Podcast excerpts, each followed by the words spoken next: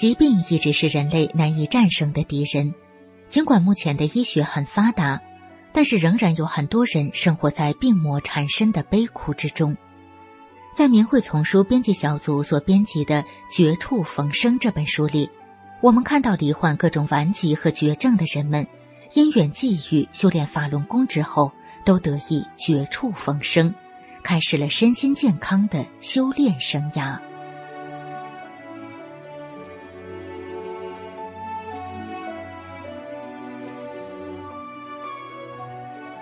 明慧广播电台，欢迎收听《明慧丛书·绝处逢生》。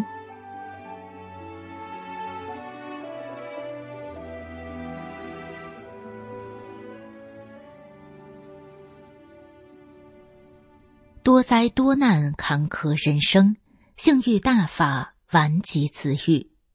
文章发表于明慧网，二零零三年九月二十日。我今年四十二岁。一九九九年五月中旬得法。我出生时劳累过度的母亲自己把我生在炕沿下，就趴在炕上睡着了。脾气暴躁的父亲重男轻女，回家看到我是个女孩，就把我装进了粪筐，送进大沟里不要我了。一觉醒来的母亲把我从沟里抱了回来，从此开始了我多灾多难的坎坷人生路。总感觉不知是谁老跟我过不去，也不知是谁老在关键时刻保护我。记得十四五岁时，有一天，也就是毛泽东去世的那天，不知何处下来一块鸡蛋大的石头迎面砸来，我突然看见时已经躲闪不及，就听一声巨响，感觉脑袋爆炸了，就昏死过去了。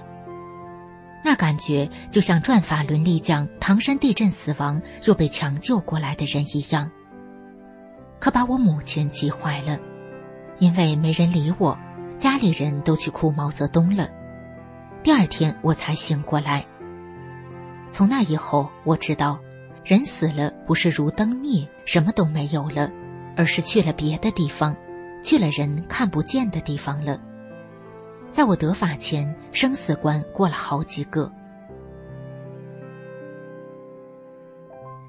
一九九六年冬天，我在小产期间因劳累过度，又严重受风寒，半夜一觉醒来成了植物人，全身像一块大木板，四肢不听使唤，也没知觉。我本来就一身病，又被这突如其来的横祸惊呆了，我哭都不会哭了。从此以后，忠心耿耿的丈夫开始不惜一切为我治病。后来我身体能动了，也有知觉了，但是患上了严重的风湿病，从脚掌到头皮，全身疼痛难忍。而且更严重的是，由于长期服用大量中药，使体内发生病变，体内血管破裂，造成大流血。我曾去过中医、西医、妇婴各个医院多方治疗，五十多天不见一丝好转，每天昼夜只能靠止血针止血来维持我已经奄奄一息的生命。家里往日的欢歌笑语早已不见踪影，丈夫白天夜里家里家外忙个不停，很少休息。十三岁的女儿开始操持家务。我已卧床不起四个多月了，看看劳累忧愁的丈夫和女儿，再看看生不如死的自己，得知怪病谁也治不好。既然治不好，不如早死了。天天躺在床上不能动，止血针药劲儿一过，我就要不行了。就是活着，也是父女俩的累赘。我开始暗中委托常来看望我的邻居为我准备后事。邻居已为我买好了寿衣。我哭了起来，感觉自己整天像被什么东西控制似的，白天黑夜满脑子想的都是自己怎么死，死后如何如何。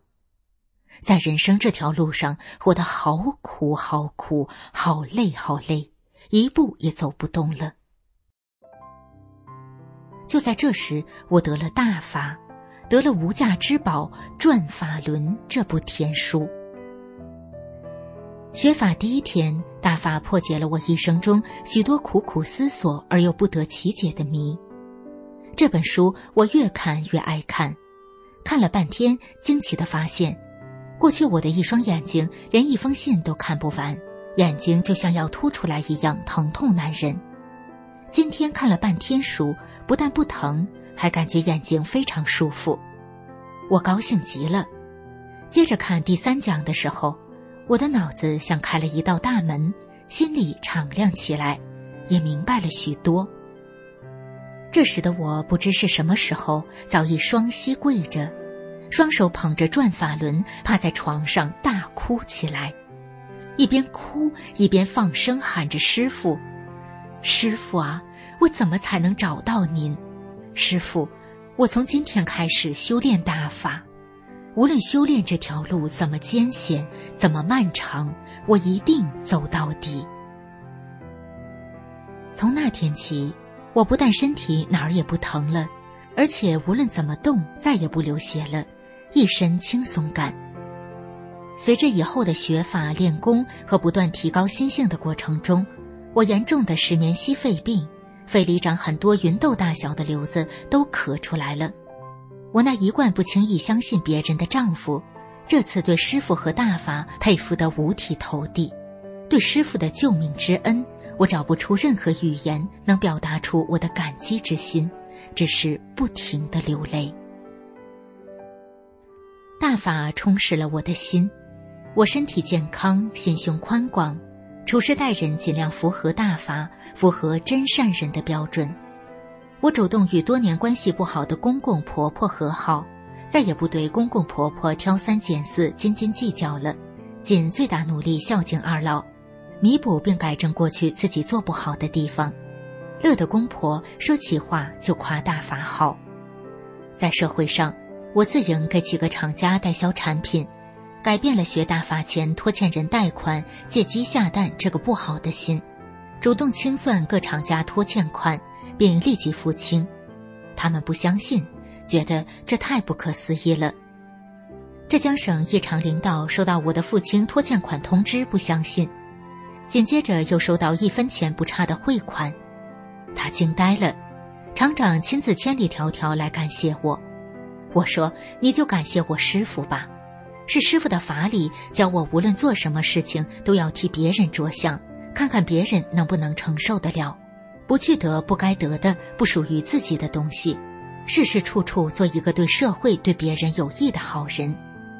厂长说：“法轮功师傅太好了，大半个中国各地区拖欠我厂货款，造成我厂停产。我就是想来取经的。如果大家都学大法，都像你这样听师傅的话，为别人想一想，我厂的职工就全都有救了。”他要见师傅。我把师傅的教工录像放给他看，他不假思索地跟着师傅学起功来，并高兴地说：“我快点学会了，回家教我老婆儿子练，让他们都学打法，都跟师傅学修炼。”你说他多有福分！本来是想取如何为厂里多收点货款的经，却取到佛家上乘修炼大法的真经。就在我学法练功做好人、沐浴在幸福中的时候，一九九九年七月二十号，江泽民集团开始铺天盖地镇压法轮功。许许多多的法轮功学员以为中共领导不了解我们李老师和法轮功如何好，不了解我们这些法轮功学员事事处处都在做好人。我曾几次去了北京。想通过信访办把我在法轮功修炼中身心受益的实际情况转达给政府，请政府领导亲自看看法轮功书，真正了解法轮功，了解法轮功学员，让我们这些曾经在社会上为私欲争争斗斗几十年、不知道如何做好人的人，有一个修炼提高的机会，允许我们这些长期饱受疾病折磨的人拥有健康身体的权利。可是事与愿违，几次都是无辜被抓、被打、被关押。邪恶的当权者根本不许法轮功学员说话。在此，我呼吁所有善良的人们伸出你们的援手，共同制止这一场惨无人道的对无辜好人的迫害，还李老师清白，还法轮功清白。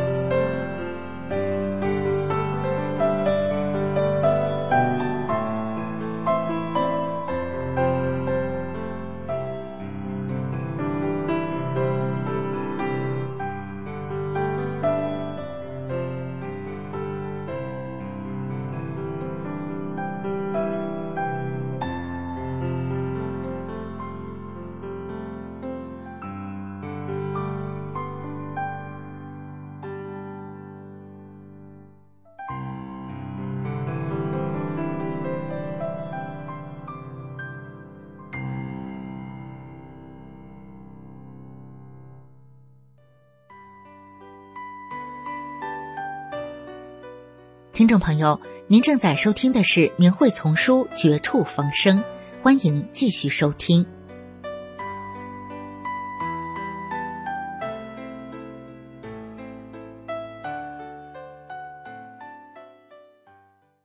修炼大法三个月，肝炎奥抗阳变阴。文章发表于明慧网，二零零一年十一月二十三日。我是一名青年教师。一九九四年体检验肝功时，我的奥抗呈阳性。进一步检查两对半时，乙肝表面抗原、乙肝异抗原和乙肝核心抗体都呈阳性。也就是说，第一，我随时都有患乙肝的危险；第二，我是终生带菌者，且具有传染性、遗传性。这是医学上目前都尚未解决的难题。为此，全校学生以及住宿教师全部注射了乙肝疫苗。繁忙的教学工作使我的身体越来越糟，每天都十分的疲惫，感到力不从心。为了不至于被累垮，经常服用保肝药，因此心情忧郁，心想。我这辈子都不能像正常人一样无忧无虑的生活了。一九九六年三月份，我有缘和学校的同事们一起观看了李洪志老师的讲法录像，我立刻被法轮大法那深刻的功理功法吸引住了。原来世上还有这么好的修炼方法，我如饥似渴地读着转法轮，每天都坚持练功。听老师的讲法录音，我渐渐懂得了，作为一个真修弟子，必须放下各种执着，以真善忍为标准，要求自己，处处为别人着想，无私无我，才能真正的返本归真。学练法轮大法不久，我就感到浑身轻松，脸色也红润了起来，以前那种疲劳的感觉消失了，每天都感觉心情十分舒畅。一九九六年六月中旬，也就是我修炼法轮大法的三个月后，教育局组织全体教职工体检，当取回化验单时，校医感到不可思议。我的肝功能竟然转成阴性了。其实，这在法轮大法真修弟子看来一点都不稀奇。